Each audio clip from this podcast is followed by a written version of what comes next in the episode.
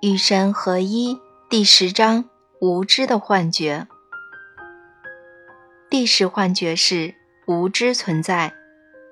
慢慢的，随着幻觉一个个叠加到最后，生活变得越来越难以理解，人类产生的疑问越来越多，却始终找不到答案。如果这个是真的，为什么会那样呢？如果那个是真的？为什么会这样呢？不用多久，哲学家们和老师们开始摊开他们的双手。我们不知道，他们说，而且我们还不知道是否有可能知道。无知的观念因而诞生。这个观念有许多用途，所以它扩散得很快。不久之后，就变成了终极答案。反正我们就是不知道。许多人类机构发现，这句话不仅是借口，而且还是某种权利。我们不知道，变成了我们不应该知道，然后再变成你们不需要知道，最后变成了无知是福。这让宗教和政府得到了说其想说、为所欲为而又无需回应任何质疑的权威。我们不应该知道。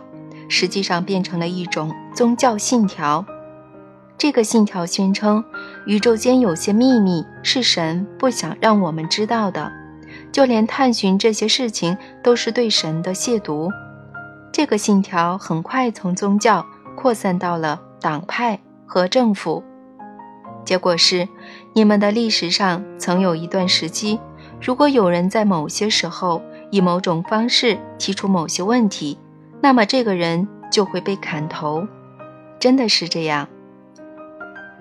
这种反对质询的禁令，将无知变成了一种值得称道的品质，于是别提问题变成了一种非常聪明和非常优秀的礼仪。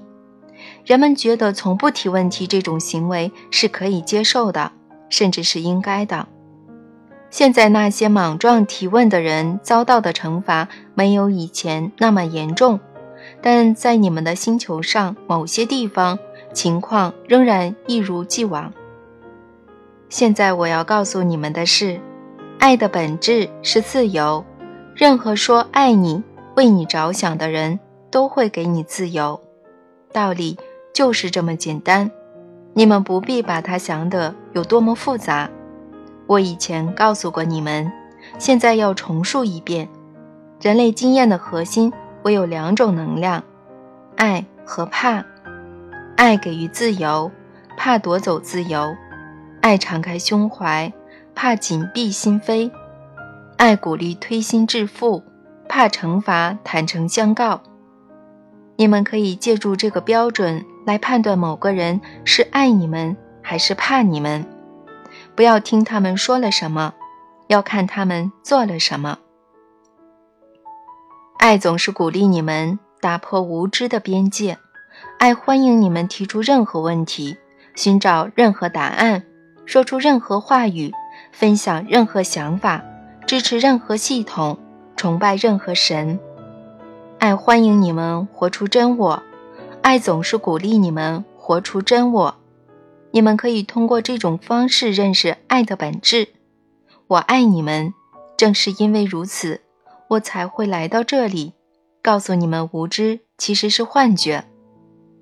关于你们的真实身份，也就是爱的本质，你们早已全部了解。没有什么是你们必须学习的，你们只需要一起。你们曾经听说，你们不可能认识神，甚至连问起我。也是对我的亵渎，那不是真的，那两个说法都不是真的。你们曾经听说我需要从你们这里得到某些东西，如果不给我，你们就不能回家，不能和我成为一体，那不是真的，那两个说法都不是真的。你们曾经听说你们和我是分离的，你们彼此之间也是分离的。那不是真的，那两个说法都不是真的。你们曾经听说世间一切均不足够，因此为了得到一切，包括我，你们必须相互竞争，那不是真的。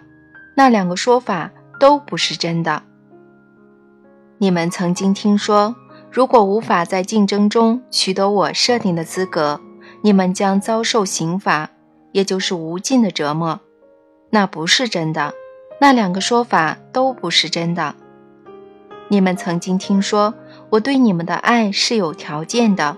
如果你们认识和满足我的条件，以及所有赢得生活竞争所需的条件，那么你们就高人一等。那不是真的，那两个说法都不是真的。